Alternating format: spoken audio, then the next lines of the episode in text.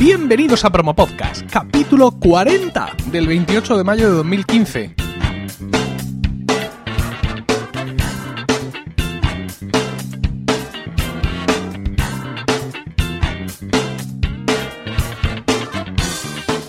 Muy buenas, mi nombre es Emilcar y esto es Promo Podcast, un podcast ciertamente inusual porque en el feed alternamos promos puras y duras de diversos podcasts con estos episodios del podcast en sí donde vamos a hablar de podcasting, porque no hay nada que le guste más a un podcaster que hablar de podcasting.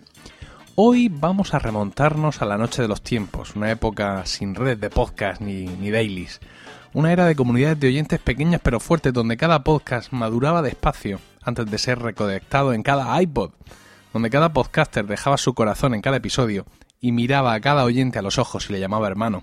Para hablar de esos tiempos, que no se han ido, tenemos con nosotros a Félix, Maugan en Twitter, con un 4 en lugar de la primera A, el artífice del podcast La Biblioteca de Trantor. Buenas noches, Félix.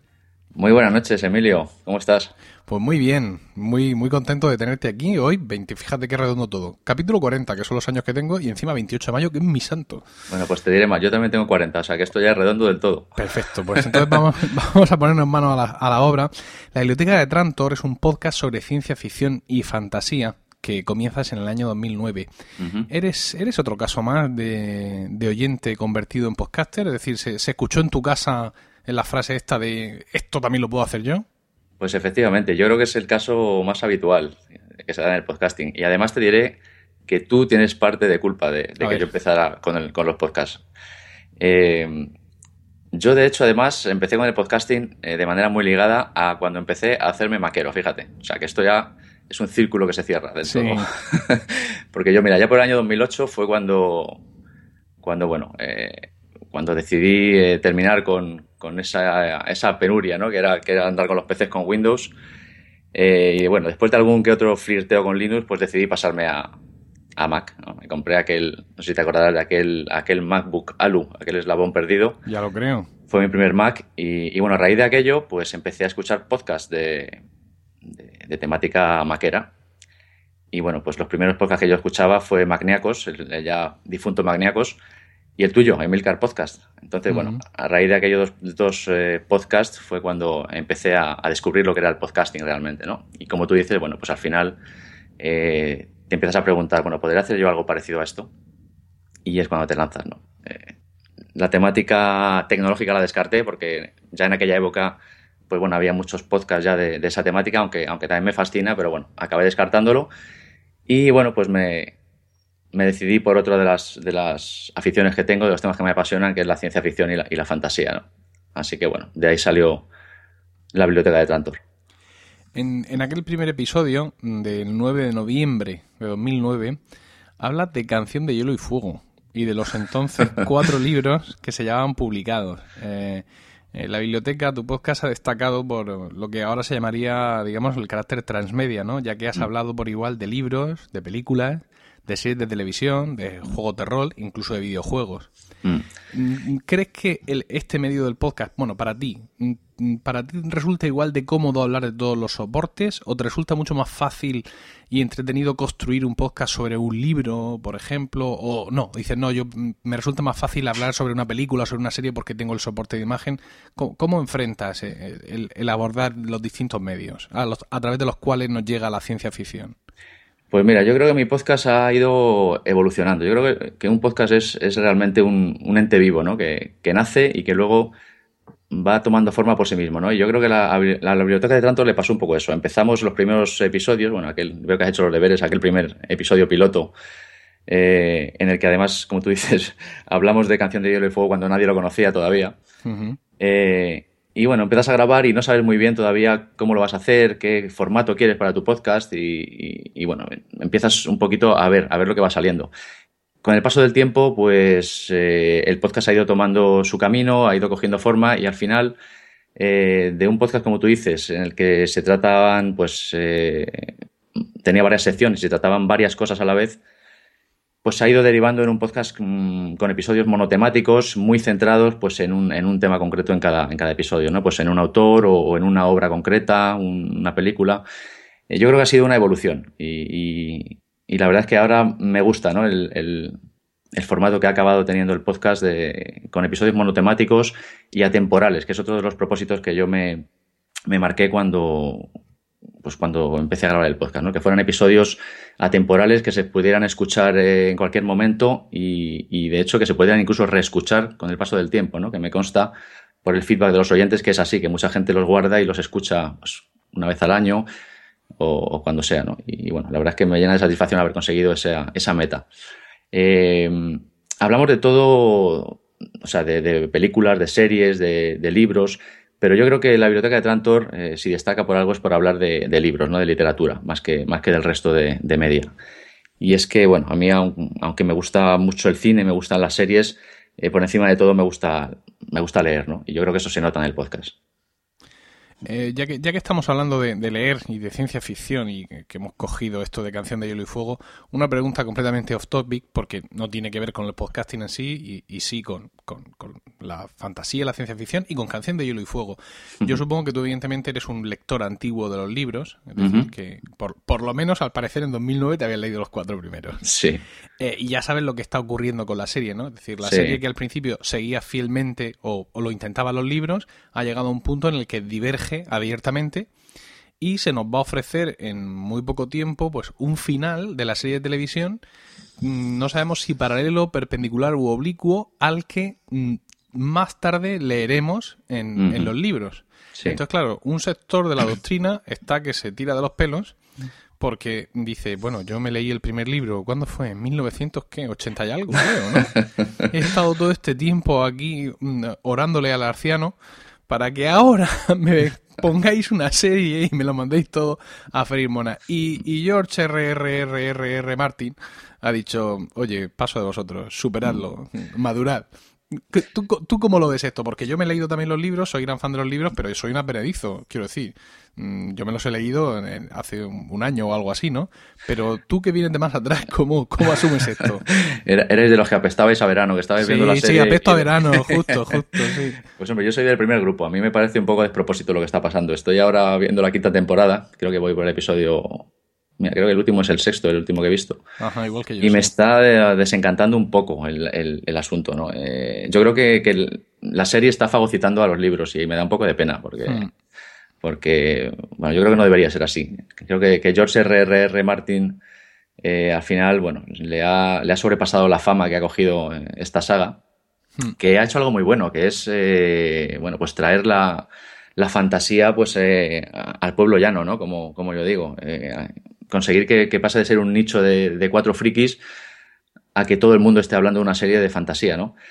Pero por otro lado, bueno, pues esta fama yo creo que está un poco devorando eh, la esencia de, de, lo que es Canción de Hielo y Fuego y de lo que son los libros, que para mí es, es el pilar básico. Y, y, bueno, que se separe a mí no me acaba, no me acaba de, de gustar mucho. Veremos dónde termina esto, pero no me, no me hace mucha gracia así a priori. Bueno, al igual que un mago en la Tierra Media, los episodios de la biblioteca nunca llegan tarde ni pronto, ¿no? ¿No? Sino que cuando llegan cuando se lo proponen. Creo que, era, que, que es esto así, ¿no? Sí. Tienes siete, siete, episodios en 2012, otros siete en 2013, tres en 2014 y llevamos dos en, en 2015. Sí, yo, yo tengo... en, entiendo que te gustaría grabar con más frecuencia, ¿no? Mm. Pero eh, creo que también el carácter del podcast es un poco esto, ¿no? Eh, maduras, trabajas, preparas y luego nos ofreces auténticas horas de arte. Mm, para mí, por ejemplo, mm, tengo muy marcado, porque me impresionó mucho, el número 26 dedicado a Ready Player One. Uh -huh. Y claro, mm, pienso, te quedas exhausto, porque estos son producciones, ¿no? O sea, después de cada podcast, yo entiendo que te quedas fundido. Y no sé si alguna vez has sentido, digamos, la tentación de, bueno, voy a hacer podcast menos profundos, voy a emplearme menos, voy a sacrificar un poco la calidad. Uh, y voy a así, digamos, a conseguir más frecuencia, ¿no? O, o, piensas que la manera en lo que lo haces es como refleja fielmente pues, tu, tu amor por la ciencia ficción? Pues yo soy consciente de que tengo un problema serio con la regularidad, ¿no? Pero como bien dices, eh, bueno, cada podcast de, de, la biblioteca de Trantor pues lleva detrás eh, una preparación bastante, bastante grande que consume mucho tiempo y ya no solo eso, sino que bueno, yo me muevo un poco pues por, por, como si dijéramos por instinto, ¿no? Eh, a lo mejor me he leído un libro que me ha encantado y digo, bueno, pues voy a hacerle un podcast. O un libro que leí hace 20 años de ciencia ficción clásica, o a un autor o lo que sea, y, y, bueno, pues decido hacerle un podcast y me pongo a ello. Y por ejemplo, si es un autor antiguo, mira, te voy a poner el ejemplo del podcast sobre, sobre 2001, Odisea, Odisea Espacial, que grabé con, con, José Antonio Blanco. Eh, yo esos libros, son cuatro libros y la película. Yo esos libros me los había leído hace de 10, 15 años. Entonces me propuse hacer el podcast, me puse a releer los libros, me releí los cuatro libros, porque claro, aunque los había leído, habían pasado muchos años, ¿no? Y los matices se te escapan. Me revisité la película también, eh, y, la, segunda película de 2010. Bueno, todo el material Luego ponte a preparar el podcast, a investigar sobre el autor. Bueno, me gusta hacer un guion eh, concienzudo, ¿no? Entonces eso es mucho tiempo, mucho tiempo. Más luego el grabar, editar. Entonces, bueno, como tú bien dices, si un podcast, eh, un podcast de la biblioteca de al uso, pues requiere un esfuerzo grande, un esfuerzo grande que no puedes estar haciéndolo semanalmente, ¿no? Yo me propuse la meta de grabar por lo menos uno al mes, pero bueno, como puedes ver, eh, no, siempre, no siempre lo consigo. Bastante, bastantes veces no lo consigo, de hecho. Y bueno, pues, pues al final eh, he acabado asumiendo que soy, que soy un podcaster, como, como tú decías, como, pues como los grandes magos de la Tierra Media, ¿no? que nunca graban ni tarde ni pronto, sino que graban siempre justo cuando se lo proponen. Así que al final lo he asumido y, y es así. Eh, para intentar hacer eso que decías de, de pues, podcasts menos eh, densos, saqué un formato, o intenté sacar un formato de podcast nano, eh, que bueno, eh, la idea era hacer podcasts cortitos, pues de 15, 20, 25 minutos, en los que en los que hablara yo solo y bueno, de algún tema así también que me interesara, pero de una manera mucho más ligera, ¿no? Y la idea con esos podcasts era pues intentar entre podcast grande y podcast grande, pues grabar también eh, algún podcast de estos pequeños y mantener una cierta regularidad. Pero bueno, al final, eh, aunque están ahí, pues el tema de la regularidad sigue siendo mi, mi talón de Aquiles. Permíteme un momento, Félix, para hablarte del primer patrocinador de Promo Podcast, y es también el primero de cualquier podcast de, la red de Milcar FM. Se trata de Joan Boluda, consultor de marketing online, que ha estado invitado aquí también, y que nos ofrece su servicio de monetización de podcast, respaldado por una amplia experiencia asesorando a empresas y profesionales sobre cómo conducir sus acciones de marketing de redes. Joan se ofrece como ese enlace que los podcasts necesitamos con los anunciantes, buscando el patrocinador más adecuado para tu podcast en función de tu tu contenido. Si estás interesado en monetizar tu podcast de la mano de Joan, completa el formulario que encontrarás en boluda.com barra podcasters. Uh, Félix, una de las cosas que puede sorprender a la hora de mirar el listado de episodios de la biblioteca es lo que, lo que tú ya has comentado en el transcurso de esta entrevista un par de veces, y es lo, inter, lo intemporal de los temas, ¿no? Uh, y sobre todo, digamos, el, el, aparente, por así decirlo, desorden, que, que, que, lo acabas justo de referir, ¿no? Por ejemplo, en el número 33 de diciembre de 2014, hablas de la entonces recién estrenada Interestelar, y dos números antes, el 31, estabas hablando de 1984, de George Orwell, mm. eh, publicada a finales de los 40, ¿no? Una obra que seguramente, pues, muy conocida y, le, y leída por ti desde hace mucho tiempo eh, y que, como bien has comentado, pues seguramente revisitaste después. Mm. ¿Por qué decides, eh, o en qué momento decides que es el momento de revisitar ese clásico o quizá de que ya estás preparado para mm, hablar de ese clásico, ¿no? Es decir, ahora es el momento en el que me siento realmente capacitado de hablar 2001. Es así, digamos, es una reflexión tan profunda, es un impulso de pronto, un, un póster que ves en la FNAC de, de, de, de, la carátula de la película y de pronto te, te hace que, que, todo eso se refresque. ¿Cómo es el, el, la elección del tema? Pues sí, básicamente, básicamente es por impulso, pero bueno, intervienen un, diversos factores. Mira, por ejemplo, el, el, podcast que le dediqué a Ray Bradbury eh, en 2012, pues fue a raíz de su fallecimiento, ¿no? Este hombre falleció y, y, y, bueno, pues me entraron ganas de hacerle un pequeño homenaje a este gran escritor de ciencia ficción y le dediqué un podcast.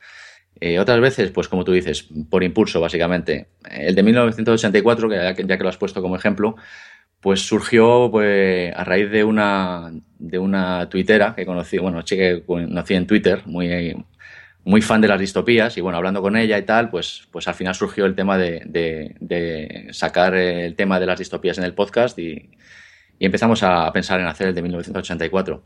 De hecho, luego después, eh, a primeros de este año, sacamos otro de, sobre nosotros, ¿no? que es una distopía todavía anterior a la de Orwell.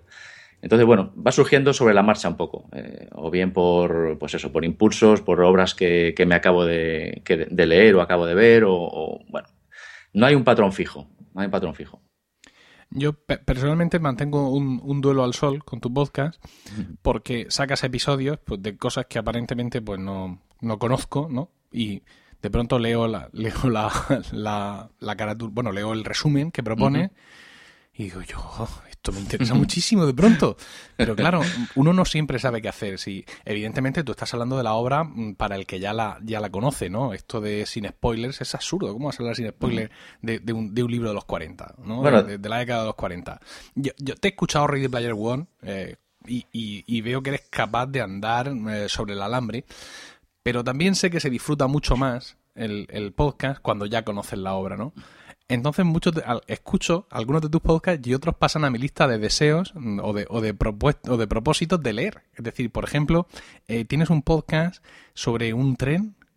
eh, Eh, Snow, Snowpiercer, sí. Efectivamente. Entonces, Es una película. Sí, juez, justo, sobre una película. Leí, leí la sinopsis y me pareció tan arrebatador que dije, no, no lo escucho. Este se queda aquí, congelado, hasta que yo pueda encontrar esa película y verla, porque, quiero decir, tan solo la propuesta es ya tan excitante ah, que, que- que, bueno, que, me induce, ya te digo, a, a no escucharlo porque entiendo que lo voy a disfrutar eh, más si ya conozco la obra. ¿Ese es el sentido de tu producción? Es decir, mm, realmente cuánto te preocupas por el que no conoce la obra.